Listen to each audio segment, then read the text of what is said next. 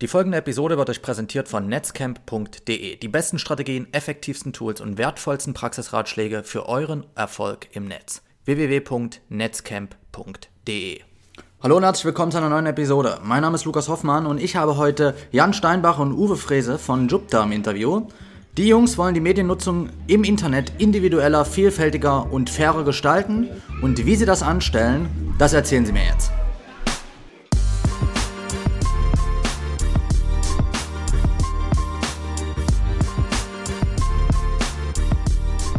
Gut, dann lieber Uwe, lieber Jan, vielen, vielen Dank, dass ihr euch die Zeit nehmt ähm, für diesen Podcast und für dieses Interview. Ihr habt ein äh, ganz spannendes Startup am Start, äh, Jupter. Vielleicht erzählt ihr mir ganz kurz ein bisschen, worum geht es bei euch und was macht ihr? Ja, mache mach ich gerne. Ähm, also Jupiter ist ein äh, Startup, das äh, sich auf die Fahnen geschrieben hat, die Mediennutzung im Internet äh, selbstbestimmter, also individueller, vielfältiger und fair zu gestalten. Ähm, also wir wollen eigentlich das, äh, was das Internet an, an Inhalt hergibt, äh, den Nutzern äh, zugänglich machen und äh, zwar auf eine neue, selbstbestimmte Art und Weise ähm, und ähm, und das Ganze auch so, dass die, die den Content erstellen, auch davon profitieren. Also insofern ist der Gedanke fair für uns auch ganz wichtig. Kannst du mir ein Beispiel, also ein Praxisbeispiel nennen, in welcher Form da Jupyter zum Einsatz kommt? Ja, also Jupyter ist eine, ist eine Applikation, eine Web-Application, die ähm, auf allen Endgeräten funktioniert, aber fürs, für den mobilen Einsatz äh, optimiert ist. Mhm. Und ähm, es geht eigentlich darum, dass wir die Tausenden von Quellen, also ob es jetzt Blogs sind oder, ähm, oder Publisher-Webseiten oder, ähm, oder auch andere soziale Netzwerke, ähm, wie Medium zum Beispiel, dass wir diese Inhalte, die da drin sind, ähm, dass wir die zugänglich machen wollen über einen personalisierbaren Newsfeed basierend auf meinen Interessen. Also der Unterschied ist also nicht der, ich kann wirklich selber definieren, was will ich drin haben, also welche Themen will ich drin haben in meinem Newsfeed und welche Quellen will ich drin haben, auch welche Quellen will ich nicht drin haben. Also das ist ein sehr, ähm, diese Selbstbestimmung ist uns unheimlich wichtig, weil ich habe ja heute im Prinzip zwei Alternativen. Entweder ich äh, kenne äh, diese Quellen ähm, selber, äh, gehe auf Blogs, gehe auf, ähm, gehe auf äh, Plattformen von Publishern und äh, lese da. Allerdings zeigt die Erfahrung, dass wir eigentlich dazu neigen, immer nur einen sehr, sehr kleinen Ausschnitt äh, von, von Quellen zu besuchen, weil das einfach viel zu mühsam ist und man auch viele Quellen, die interessant wären, eigentlich gar nicht kennt. Oder man äh, geht her, und das ist eigentlich so der Weg, der momentan äh, der Weg ist, den die meisten äh, gehen, das ist, dass sich in sozialen Netzwerken aufhalten und da ist es halt so, dass die Inhalte, die ich kriege, ich nicht selber bestimme, sondern das ist sozusagen der Algorithmus, äh, der sich ergibt aus den Freunden, die ich habe und so weiter. Also äh, die sozialen Netzwerke, die errechnen quasi das, was mich zu interessieren hat oder von dem sie glauben, dass es mich interessiert. Und was wir eigentlich wollen, wir wollen den Usern so ein bisschen die Selbstbestimmung zurückgeben und sagen, ich interessiere mich für Fußball, ich interessiere mich für Big Data, ich bin, das kann ein persönliches Interesse sein oder ein sehr fachspezifisches Interesse. Und dazu möchte ich Inhalte haben, und zwar von den Plattformen, die wirklich was zu sagen haben dazu. Und da gibt's halt ganz tolle Sachen, wahnsinnig viel, äh, gerade in der Blogosphäre, aber natürlich auch bei Publishern, unheimlich viel äh, Content, der auch frei verfügbar ist, den wir den Leuten zugänglich machen wollen. Wir wollen es den Leuten dann auch wiederum ganz einfach machen, ne, in einem Newsfeed, den sie selbst kontrollieren. Wie kommt man auf so eine Idee? War das so, dass ihr selbst äh, vielleicht, vielleicht in dem, in, zu dem Hintergrund könnt ihr mir ein bisschen was erzählen, was ihr davor gemacht habt und wie euer Gründerteam aussieht und wie dann eigentlich es zu dieser Idee kam, äh, so einen personalisierten Newsfeed äh, zu machen. Ja, also ähm, der Jan und ich, also jetzt äh, spreche ich als Uwe, der Jan und ich, wir haben ähm, schon lange zusammengearbeitet. Wir haben uns kennengelernt äh, seinerzeit, als es noch äh, die Telekommunikationsunternehmung Otello gegeben hat, die es ja jetzt wieder gibt als, äh, als, als Mobilfunkanbieter. Ähm, und da war ich auf Kundenseite und der Jan ist äh, auf Agenturseite gewesen. Also Jan hat äh, ein relativ langes Agenturleben hinter sich bei BBDO gewesen ähm, und hat dann ähm, als allererstes äh, die Agentur Crossworks gegründet, zu der ich dann auch irgendwann äh, von Unternehmensseite aus äh, zugestoßen bin. Und Jan und ich, wir haben uns dann äh, in 2002 ist das gewesen, haben wir uns selbstständig gemacht mit einer ersten Agentur, die hieß One Circle. Ähm, und als wir dann in 2006 so 15, 18, 20 äh, Mitarbeiter waren in dieser Agentur, ähm, haben wir Anteile davon an die, an die jetzige Havas, damals war das die Euro RSCG, ist ein internationales großes Agenturnetwork, mhm. haben wir Anteile verkauft und äh, sind dann sozusagen die nächsten Jahre, die nächsten sechs, sieben Jahre unter der Flagge von Euro RSCG ähm, oder respektive später dann Havas gesegelt. Als Geschäftsführer von der Digital Unit und Dialog Unit und ähm, da haben wir uns dann in 2013 haben wir dann äh, uns dort ja, verabschiedet, äh, haben gekündigt mit dieser Idee. Vielleicht, Jan, äh, erzählst du ein bisschen was zu der Idee. Ich habe jetzt ja. was zu der Historie gesagt. Gerne. Ähm, also die Idee kam eigentlich daher, dass wir ähm, als Digitalagentur ähm, sehr nah, hautnah miterlebt haben, wie sich eigentlich diese, wie sich Werbung eigentlich verändert hat durch das veränderte Nutzungsverhalten der, der, der User, ähm, durch das Internet letztendlich. Äh, und zwar, äh, Werbung ist ja noch nie eigentlich das Ding gewesen, weshalb man sich irgendwie ein Medium ansieht oder eine Zeitung liest oder ein Fernsehen. Das war ja immer eigentlich Beiwerk, was man sozusagen ähm, versucht hat, ähm, äh, dadurch ähm, schmackhaft zu machen, dass man besonders kreativ ist und so weiter. Und das hat ja auch in der Vergangenheit eigentlich ganz gut funktioniert. Ähm, Im Internet, äh, wo dann Banner zunächst mal sehr stark im Vordergrund standen, was Werbung angeht, hat das also immer, hat das eigentlich noch nie so richtig gut funktioniert. Anfangs noch ein bisschen und dann, man muss ja sagen, äh, Banner sind äh, eigentlich äh, von ein sehr ungeliebtes Kind, äh, der User sowieso, aber sie werden auch immer weniger geklickt. Also das funktioniert schlicht und ergreifend immer weniger. Mhm. Und äh, diese Werbeform, diese, diese auch sehr aufdringliche Werbeform, besonders schlimm natürlich diese, diese, diese äh, Banner, die sich über Content legen und so weiter. Das ist auch ein Thema gewesen mit den Kunden, die wir betreut haben. Und unser größter Kunde war die SAP. Ähm, und die SAP ist einen ganz anderen Weg gegangen. Die haben sehr stark auf Content gesetzt. Und wir haben damals schon eine Plattform für die entwickelt, ähm, wo sich äh, CIOs, also die, die für, ähm, für das Thema Technologie verantwortlichen äh, Geschäftsführer in den Unternehmen, äh, wo die sich zu ihren Interessen informieren konnten und sich Webinare und Seminare und so weiter dort ähm, ansehen konnten. Und das Interessante war im Prinzip, dass wir da den User selbst haben entscheiden lassen, ähm, was ihn interessiert und dadurch auf, dem, auf Basis des Contents, den er, den er sich angesehen hat, wussten wir natürlich, für was er sich interessiert. Und der Gedanke, den haben wir dann weiterentwickelt. Ähm, da kamen wir dann auch zu dieser Idee und gesagt, wenn Werbung stört immer dann, wenn äh, sie nicht relevant ist. Ähm, aber wie kann ich relevant sein? Dazu muss ich im Prinzip wissen, was ein Interesse des Users ist. Und ähm, wir haben uns dann überlegt, haben uns ein bisschen mehr in diesem Markt auch befasst, noch weiter, also nicht nur mit Werbung und Unternehmen, sondern auch äh, die Medien, die Blogger, die, äh, die Journalisten und haben festgestellt, dass dieser ganze Markt eigentlich krankt. Ähm, und zwar deshalb, weil ähm, weil Werbung in dieser Form nicht mehr so richtig funktioniert. Deswegen verdienen die Publisher nicht mehr so richtig viel Geld mit diesen digitalen Werbeformen. Deswegen setzen sie die Journalisten, die sie ursprünglich festangestellt hatten, immer öfters frei. Äh, dadurch geht die Qualität noch weiter, was heißt noch weiter, dadurch sinkt die Qualität bei den Publishern. Ähm, die Journalisten haben ein Problem, äh, die haben kein äh, stetes Einkommen mehr. Ja.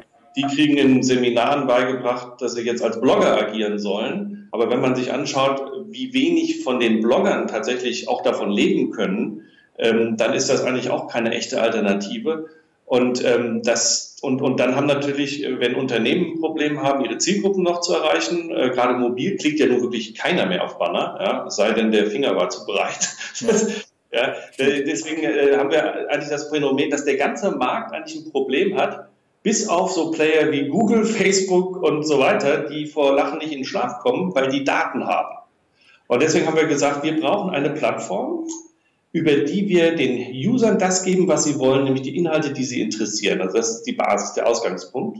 Ja. Nutzen schaffen für User. Und auf der anderen Seite können wir damit aber auch den gesamten, dem gesamten ähm, Ökosystem von Content-Erstellern auch Mehrwert zuführen, die sollen daran partizipieren, weil Content erstellt sich nicht von alleine und das kostet Geld und es braucht Expertise und deswegen äh, wollen wir ein faires Geschäftsmodell auch denen von Google und Facebook entgegensetzen. Ja, das ist uns auch ganz wichtig an der Stelle.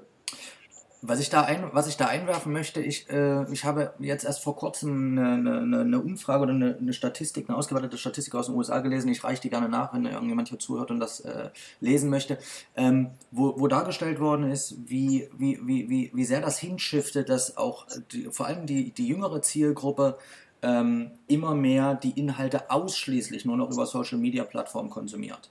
Äh, ob das jetzt Content ist, äh, ob das jetzt Video, Videoinhalte sind, die natürlich gerade wahnsinnig stark sind. Ähm, wie, wie, wie, steht ihr dieser Sache gegenüber, dass ihr sagt, wir, das Ganze shiftet sogar von, von, den, von den Blogs nur noch auf diese Pure Play-Plattform Social Media? Ja, es ist immer eine Frage von Angebot und, und, und, Nachfrage. Klar, das Angebot ist da, die Leute nutzen das, gar keine Frage.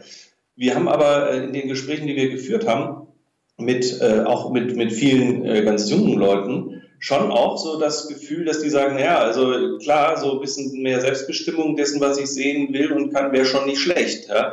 Ich hätte, ähm, was da ein ganz wichtiger Faktor ist, ist Convenience einfach. Ne? Es ist, es ist, also wenn das, wenn das Gegenmodell ist, dass ich sozusagen 30 Blogs einzeln besuche, dann keine Chance. Aber wenn ich eine Plattform habe, die von der Convenience her mindestens so einfach und, und, und äh, und äh, auch äh, mobil äh, erreichbar und so weiter ist, wie, wie, wie mein, wie mein Facebook-Feed, äh, dann ist das auf jeden Fall auch eine Alternative. Weil ich natürlich äh, nicht alles, was über Facebook in meinen Feed reinkommt, ist interessant und ganz vieles von dem, was ich eigentlich haben wollen würde, kriege ich ja gar nicht, weil Facebook das ja ausfiltert. Also ich kriege irgendwie so 17 Prozent der Sachen eigentlich nur noch. Ne? Also das, das, ist, das ist auch, ähm, solange sich es dabei um Inhalte handelt, die jetzt äh, äh, aus, dem, aus dem Newsbereich, aus dem täglichen Newsbereich kommen, ist das auch, ist das auch überhaupt kein Problem. Also ähm, die Griechenland-Krise oder der Brexit oder äh, Donald Trump oder so kriege ich auf allen Plattformen und kriege ich sicherlich dann auch in meinen Facebook-Stream reingespielt.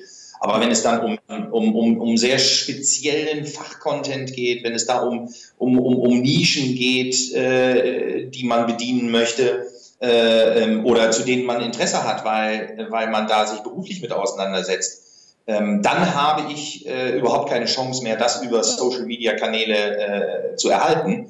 Und ähm, das fließt alles, also sowohl die Breaking News, die täglichen, und äh, äh, ähm, die, die Headlines, die aus den, aus den großen äh, ähm, äh, Publisher-Plattformen kommen, bis runter in die kleinste Nische hinein, äh, irgendein Spezialblog zum Thema, keine Ahnung, Photonik oder so oder Lasertechnologie, das kriege ich alles in meinen Stream reingespielt und äh, ähm, habe somit eine Plattform, über die ich sämtliche Informationen erhalten kann. Das ist eigentlich das, ähm, ja, was unsere Plattform ausmacht. Und wir können jede Nische bedienen damit. Ihr könnt also auch so vom, vom, vom YouTube-Star bis hin zu den Finanznews oder Finanznachrichten oder was weiß ich, Finanz-Insider-Blogs, die ich halt brauche, weil ich an der Börse arbeite, was auch immer. Ähm, das, das Spektrum ist äh, unerschöpflich, oder wie? Ja, im Prinzip schon. Es ist, es, Voraussetzung ist immer, dass die Plattform eine offene Schnittstelle, sprich RSS-Feed, äh, uns zu, äh, äh, dass, dass die da ist. Ja? Mhm die lesen wir aus und, ähm, und führen ein automatisches Content Matching durch. Das heißt also, unser Crawler, der nimmt das als Trigger, ähm, also den, den, den Trigger des RSS-Feeds, geht dann in den Originalartikel rein, äh, liest den äh, und versteht den insoweit, dass er weiß, welchen Themen er das zusortieren kann. Also da gehört also auch äh, künstliche Intelligenz insofern dazu, dass es eben äh, ein, ein semantisches Verständnis geben muss von dem, was da was, was, was in einem Artikel passiert. Und ähm, das, ähm, denn, also wenn ein Artikel von BMW handelt, dann muss, also jetzt mal ein einfaches Beispiel, dann, und ich mich für Autos interessiere, dann muss die, die, die Software ja so intelligent sein, zu verstehen, dass BMW ein Auto ist, weil das muss er erstmal gelernt haben. Und das ist sozusagen bei uns, das haben wir, das, das ist sozusagen der Fall. Wir haben also da ähm, über 50.000 verschiedene ähm, Interessens-Keywords, äh, Interessensbereiche, ähm, die wir sozusagen als, als semantische Wortwolken abgebildet haben und das ist eine sehr, ähm, also es ist also auch technologisch recht anspruchsvoll. Wollte ich gerade sagen, ähm, ähm, Machine Learning, Big Data etc. Wer, wer, wer übernimmt das bei euch? Ihr kommt jetzt aus dem Marketingbereich, habe ich gehört. Ähm, wie, wie, wie ist das Team sonst noch strukturiert? Zum Glück nicht wir. ja, Das sind, das sind die anderen beiden, die äh, so viel zu tun haben, dass sie heute bei dem Interview nicht dabei sein können. Verstehe. Das ist, äh, das ist der, der Rüdiger Möller und der Adam Dresen. Äh, der Rüdiger Möller hat einen Hintergrund, kommt, der ist ähm, äh, Systemarchitekt bei der Deutschen Börse gewesen ähm, und ähm, hat äh, aus, dieser, aus dieser Zeit, ähm, dann äh, hat er sehr stark dieses Thema einmal Machine Learning und vor allem auch High-Speed Computing, also High Performance Computing, weil ähm, das weiß ja sicherlich an der Börse geht es ja darum, dass Informationen in Millisekunden äh, erreichbar sind, weil im Automated äh, Trading davon äh, ja, sehr, sehr viel abhängt, dass man eben schnell reagiert als, mhm. als Computer. Mhm. Und der Adam Dresen, äh, der ähm, Hintergrund hat Business Intelligence und Website Personalization, also der ähm, die beiden sind sozusagen das, das technische Führungsteam und die können das zum Glück, was wir hier ähm, so gelassen aussprechen. Wie konntet ihr die, wie konntet ihr die für eure Idee gewinnen? Waren das davor schon Freunde, Geschäftspartner oder wie, wie, wie, wie habt ihr die für die Idee begeistern können? Also der, der Adam Dresen, ähm, den kennen wir auch mittlerweile, der Jan und ich, äh, seit, seit über zehn Jahren, ähm, noch aus unserer Agenturzeit. Der, äh, der Adam hat äh, mal in Dresden ein Startup gehabt, was sich eben mit diesem ganzen Thema Webseitenpersonalisierung, äh, personalisierte Kommunikation in, äh, im, im Dialogmarketing, aber dann äh, auf der Online-Seite das Ganze abzubilden. Solche Dinge, da hatte er ähm, eine, seine, seine sogenannte Dialog Engine, die hatte er äh, entwickelt. Und da haben wir ähm, sehr, sehr viele Kampagnen äh, mitgefahren mit dieser Technologie oder auf seiner Plattform. Und daher kennen wir den Adam eigentlich schon, schon seit zehn Jahren. Und den Rüdiger Möller, den haben wir, wie das dann manchmal in solch einem Business ist, ähm, mehr oder weniger durch ein durch ein Gespräch, durch einen Zufall kennengelernt, ähm, wo wir hier bei uns in Düsseldorf mit, mit, mit unterschiedlichsten Leuten einfach gesprochen haben und die haben dann gesagt, wir kennen da einen äh, in, in Frankfurt, der ist bei der Deutschen Börse, äh, mit dem müsst ihr euch mal unterhalten. Dann sind wir da hingefahren, haben uns mit dem unterhalten, haben uns sofort verstanden und äh, der Rüdiger war dann auch äh, für diese Thematik direkt Feuer und Flamme. Ähm, hat uns äh, zwar dann auch den einen oder anderen Zahn, was unsere Ideen, die eher dann aus dem Marketing gekommen sind, äh, dann gezogen. Aber wir haben jetzt eine Plattform, die funktioniert sehr, sehr gut. Also ähm, sie, sie, sie übertrifft momentan in einigen Teilbereichen unsere Erwartungen. Und ja, wie der Zufall es manchmal will, ne, lernt man sich dann irgendwo kennen.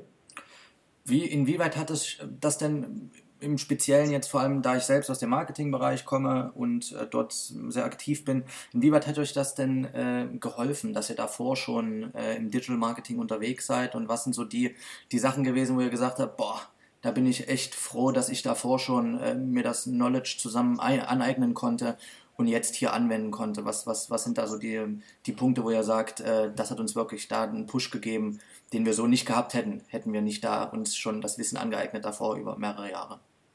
Ja, das, das Refinanzierungsmodell ähm, ist ja im Prinzip ähm, eine neue Form von, von, von Werbung. Ähm, also eine der, eine, eine, einer der äh, Revenue Streams, mit denen wir arbeiten, das sind sogenannte ähm, kontextsensitive Native Ads. Also kontextsensitiv heißt ähm, im Kontext des Interesses des Users, mhm. die also ausgespielt werden nur in dem Feed eines Users, der sich für ein bestimmtes Thema interessiert. In dem Themenbereich. Sogar. In dem Themenbereich, ja. Und dann ähm, eine Native Ad ist eine Werbeform, die einen redaktionellen äh, Anstrich hat, äh, zwar klar als Werbung markiert ist, da steht klein Anzeige in der Ecke, aber sichtbar, gut sichtbar, aber es ist eben nicht äh, Bling Bling Las Vegas, und ähm, die ganze, die ganze, ähm, sag ich mal, die ganze Thematik, wie man Werbung konsumiert, äh, auch wie Werbung ähm, geh- und verkauft wird, ähm, das sind natürlich alles so ein bisschen die Grundvoraussetzungen, um in so ein Geschäftsmodell auch einzusteigen. Deswegen, also der Marketing-Hintergrund und die Marketing-Erfahrungen sind ganz wichtig. Ganz besonders das Thema Content-Marketing. Ähm, wir haben jetzt, ähm, als wir uns selbstständig gemacht haben, 2013, ähm, haben wir erst gesagt, naja, äh, wir machen ähm, eine, eine Content-Marketing-Agentur. Haben wir auch gemacht. Das ist die Xengu. Und ähm, die, mit der verdienen wir auch das Geld, um unsere äh, Startup-Idee zu realisieren. Ja, so, das war so ein bisschen Bootstrapping und wir versuchen auf die Art und Weise das Geld auch ähm, äh, zu verdienen, um das zu machen. Ähm, dieser Ansatz, muss man leider sagen, der hat sich als nicht durchführbar erwiesen, weil es einfach zu viel Arbeit ist. Man kann sich ja nicht vierteilen und eine Agentur baut man ja auch nicht aus dem, aus dem Nichts auf. Deswegen haben wir, äh, haben wir dann noch den Weg gewählt, dass wir ähm, Seed Financing gesucht haben. Und ähm, ja, und als wir das gemacht haben, sind wir dann auch richtig vorangekommen. Also das muss man ganz klar sagen. Dieser Spagat, äh, der ja von vielen auch so aus unserem Umfeld, die eine Idee haben und äh, selbst im, im, so im, im Agentur, Digital Agenturbereich unterwegs sind, der von vielen ja so ein bisschen ähm, versucht wird. Ich glaube, dass der in den wenigsten Fällen klappt. Also hat man mir vorher auch gesagt, ja, ja. aber ich wollte es nicht glauben, aber es ist so. muss man fairerweise sagen. Okay. Und vor allem jetzt gegen die Agentur entschieden, weil ja was, was, also es, gibt, es, gibt ja nun, es gibt ja nun viele, also ich, ich weiß nicht, wie viele Agenturen es in Deutschland gibt, ihr habt da wahrscheinlich einen besseren Überblick, aber es ist ja wirklich, äh, Deutschland ist ja, oder generell weltweit ist relativ überlaufen, was natürlich Agenturen betrifft. Würdet ihr überhaupt noch jemandem raten, heutzutage eine, eine klassische Agentur so in dem Sinne zu gründen? Also eine klassische Agentur sicherlich nicht, davon gibt es sicherlich genug. Ähm, aber wir haben ja, wie gesagt, eine, eine, eine, eine Content-Marketing oder besser gesagt Inbound-Content-Marketing-Agentur gegründet und haben uns da auch äh, ähm, sehr stark mit dem Thema Technologie auseinandergesetzt. Ja.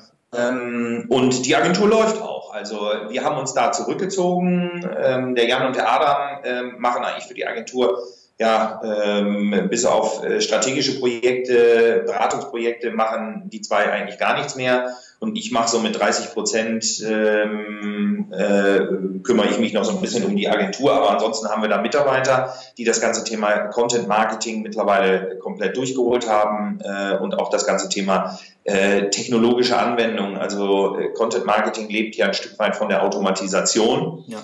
Äh, und äh, da haben wir uns, da haben wir uns auch mit, also wir haben uns mit der, mit den, mit den, mit den Marketing Automation Softwares haben wir uns auseinandergesetzt und sind da HubSpot-Partner und verkaufen da auch Lizenzen an unsere Kunden. Also das läuft gut. Ähm, und wenn man in solch einer Nische ähm, oder besser gesagt auch in einem solchen technologisch Marketing, technologischen Umfeld unterwegs ist, dann kann man sich da sehr gut mit selbstständig machen. Und wir sind damit ähm, in den letzten zwei Jahren, äh, drei Jahren, in denen wir das aufgebaut haben, sind wir da auch nicht ganz unerfolgreich mit. Gehören mittlerweile mit Xengu zu einer der äh, bekanntesten, etabliertesten äh, Content-Marketing-Agenturen in, in, ähm, in Deutschland, also im deutschsprachigen Raum. Kriegen aber auch immer mehr Anfragen jetzt aus dem europäischen Ausland äh, von, von Unternehmen, die ähm, die auf den deutschen Markt wollen. Von England, äh, von Ungarn äh, oder aus Polen oder aus anderen Ländern. Gut, aber das Modell Agentur gründen, um Startup zu finanzieren, das haben wir jetzt geklärt. Äh, das, das, das, muss nicht sein, ähm, weil, weil, man, weil, man, weil man nie weiß, äh, äh, wo stecke ich jetzt meine Initiativen rein, ähm, um das Geld zu verdienen, damit ich die Miete bezahlen kann oder äh, ähm, um das Startup voranzutreiben. Und das ist immer ein, ein Spagat, der der ist äh, für einen persönlich auch nicht unbedingt optimal. Und wie gesagt, wir haben dann letztes Jahr im Sommer ähm, haben wir dann angefangen, äh, über das Thema Seed Funding nachzudenken und äh, das war sehr erfolgreich. Ähm, wir haben da jetzt Investoren, die dort eingestiegen sind äh, und von daher sind wir da, ähm, was das Geld verdienen, um die Miete bezahlen zu können und die Entwickler, die um, um das ganze Entwicklerteam, was um, um Rüdiger und Adam sich rankt, um ja. die dann auch bezahlen zu können, ähm, sind wir da etwas entspannter. Seid ihr, konntet ihr schon von Anfang an natürlich besser in die Verhandlungen mit den Investoren einsteigen, weil ihr schon dieses, diesen Proof hattet? Ähm, schaut mal, ich meine, wir wissen zumindest fundamental, wie man ein Business aufbaut. Äh, das andere läuft schon erfolgreich und äh, wir wissen, wie man die Numbers crunchen muss, damit das läuft. Äh, inwieweit hat euch das dort äh, geholfen und unterstützt? Und vielleicht habt ihr für die Leute, die jetzt zuhören und auch jetzt sich entschließen, ähm, ins Seed Funding zu gehen, ähm, zwei, drei Tipps oder Ratschläge, wo ihr sagt, ja, das könnten wir euch mit auf den Weg geben, da haben wir vielleicht selber einen, einen Fehler begangen oder da sind wir knapp an einem Fehler vorbeigeschrammt. Vielleicht könnt ihr da ein bisschen aus dem Nähkästchen plaudern. Also was wir gemacht haben, und das war eine Empfehlung von einer, von einer, von einer Beraterin, die äh, von Accenture kommt, ähm, was eine Freundin vom, vom Jan ist, mhm. eine Bekannte, ähm, die hat uns empfohlen, wenn ihr ähm, ein Seed Funding machen wollt, dann sucht euch private Investoren, die einen Mehrwert äh, zu eurem Startup hinzufügen können.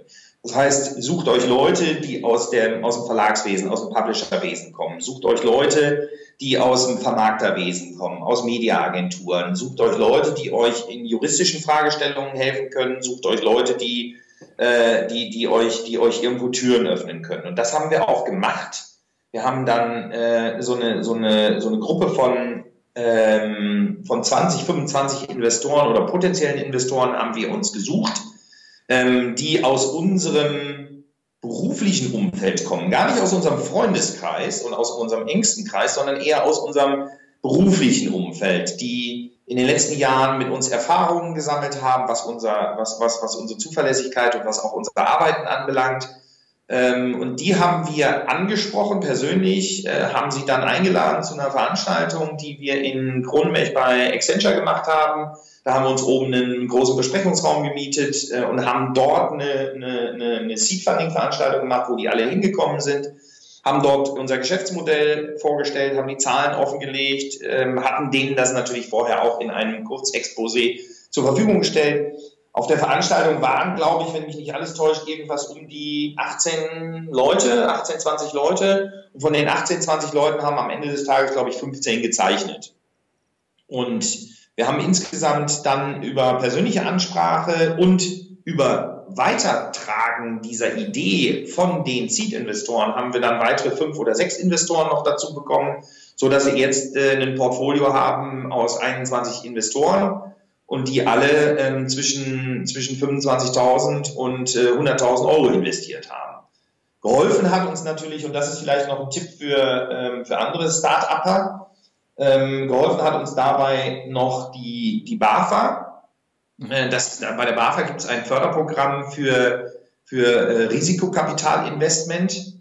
Ähm, und äh, da stellt man als Startup einfach nur einen Antrag, ähm, ob man förderungswürdig ist. Wir haben die Förderungswürdigkeit bekommen. Und dann stellt jeder der Seed-Investoren stellt dann seinen eigenen Antrag mit unserer, äh, mit unserer BAFA-Nummer ähm, und dann kann er 20 Prozent äh, des Invests, was er geleistet hat, kriegt er dann als, als Fördergeld ähm, direkt zurück auf sein Konto überwiesen. Das heißt, ja, das, ist, das ist spannend. Ja. Das ist, das ist wirklich eine spannende Geschichte. Und äh, bei der BAFA, ähm, das ist die bafa.de, da findet man eigentlich diese ganzen Förderprogramme. Und das ist auch das Förderprogramm, was jetzt auch von der Bundesregierung, äh, Bundesregierung auch nochmal aufgestockt werden soll. Also da gibt es neues Geld, auch in Kombination mit der KfW.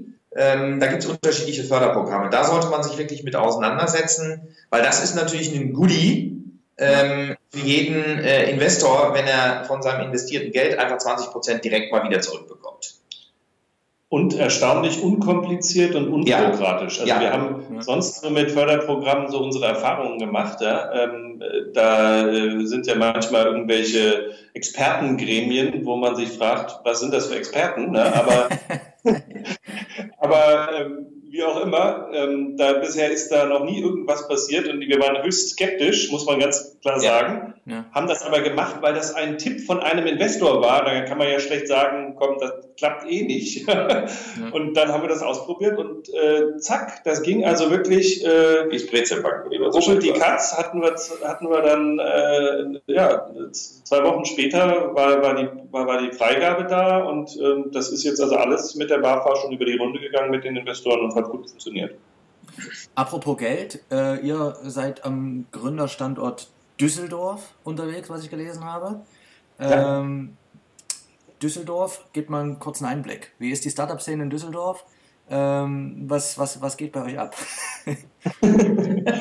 also, wenn man es mit Berlin vergleicht, ist es eher mau, würde ich sagen. Aber ne, es, ist, es ist so, wie es ist, sage ich mal. Ne? Ja. Aber es ist, nicht, es ist nicht tot, also es tut sich schon was. Ähm, wir sind hier auch in der Bürogemeinschaft mit, äh, mit so einem Serientäter hier und ähm, die, die machen, haben auch ein Startup, äh, Leasingmarkt heißen die und ähm, der macht noch ein paar andere Sachen. Also da gibt es, es gibt also in Düsseldorf diverse Sachen. Ähm, allerdings ähm, ist das ja ne, die alte Rivalität zwischen Köln und Düsseldorf. Ja. Köln ist da schon noch ein bisschen aktiver. Ähm, ich glaube, Düsseldorf hat das gerade gemerkt und versucht das so ein bisschen, ein bisschen aufzuholen gerade.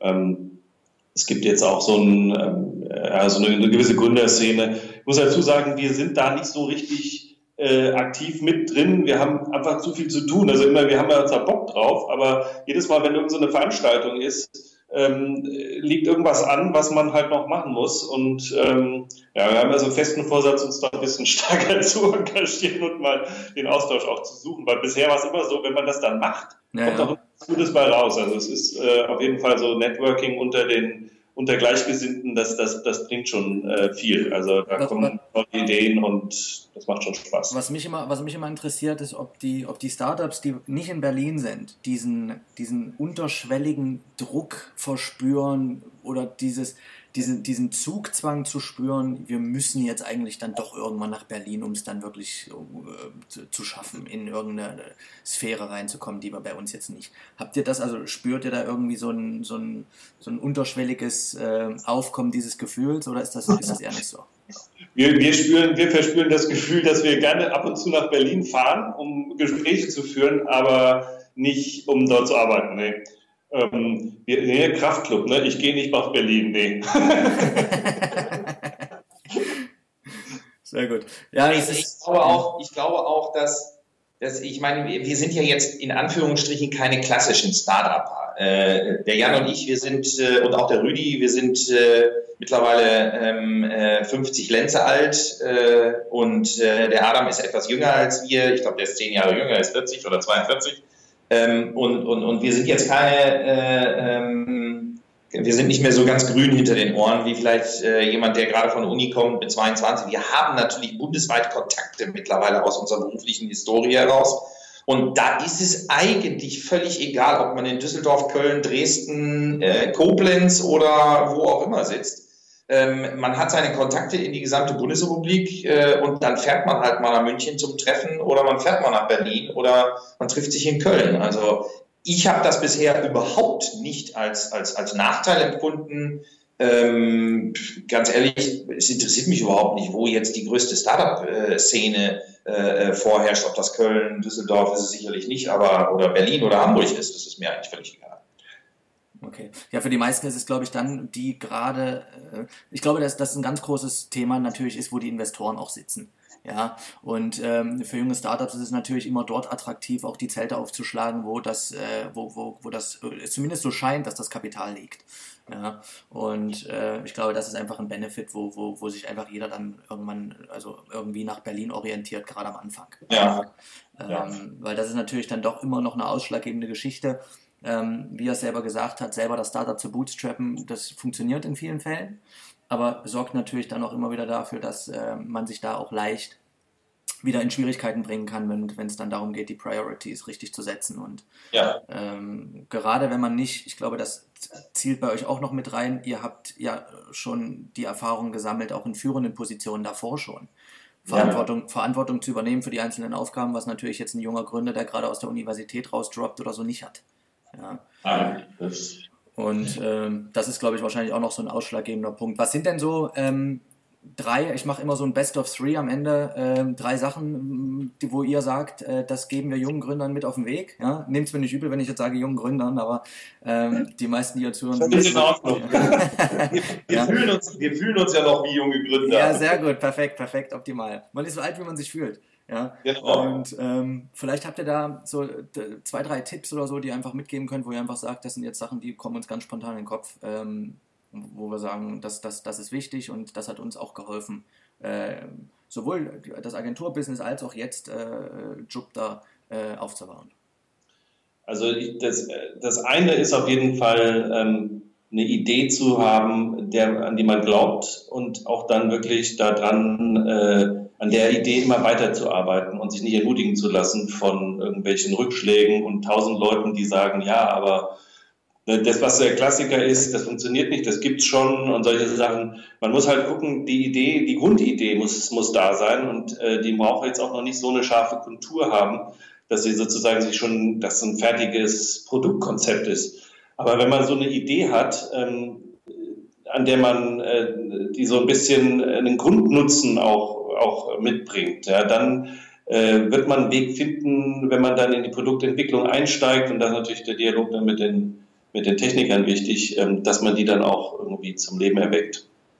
Das ist das eine. Das ist das eine. Als zweites fällt mir ein, äh, ganz spontan, das Team spielt eine, eine ganz, ganz, ganz wesentliche Rolle, vor allen Dingen äh, in der Phase, äh, wenn man Investoren sucht.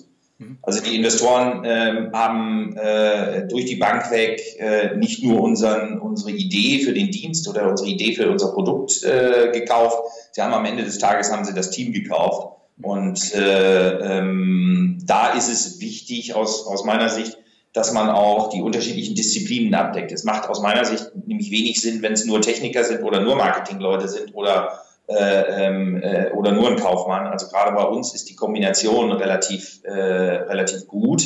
Der Jan, ähm, der äh, hier unser Stratege ist und die ganzen strategischen Überlegungen und äh, die, die, die, die Ausprägungen äh, hinsichtlich der, der Features in dem Dienst ähm, natürlich dann in Kombination vor allen Dingen auch mit dem Rüdiger entwickelt, weil der Rüdiger dann die technischen Implikationen äh, sehr gut im Auge hat und was geht und was geht nicht und was ist wie aufwendig.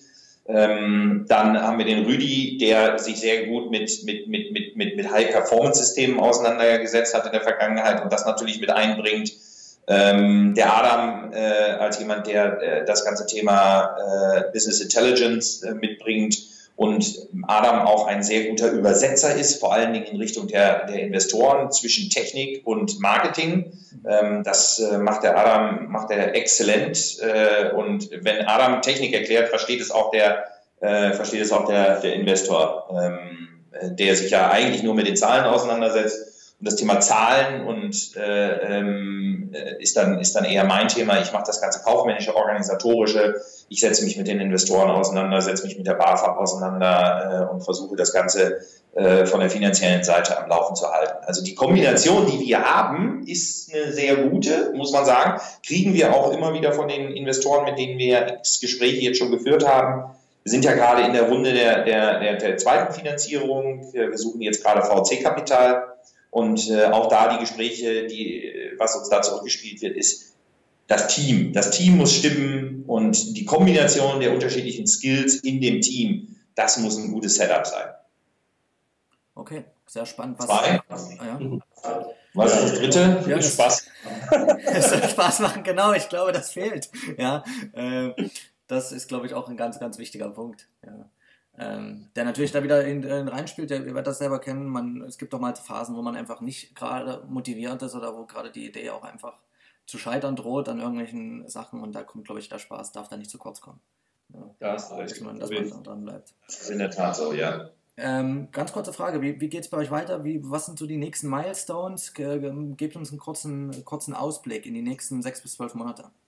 Ja, also wir werden, ähm, wir sind ja jetzt mit einer Beta-Version live. Ähm, die man testen kann, wenn man sich uns auf der Webseite jupiter.io anmeldet.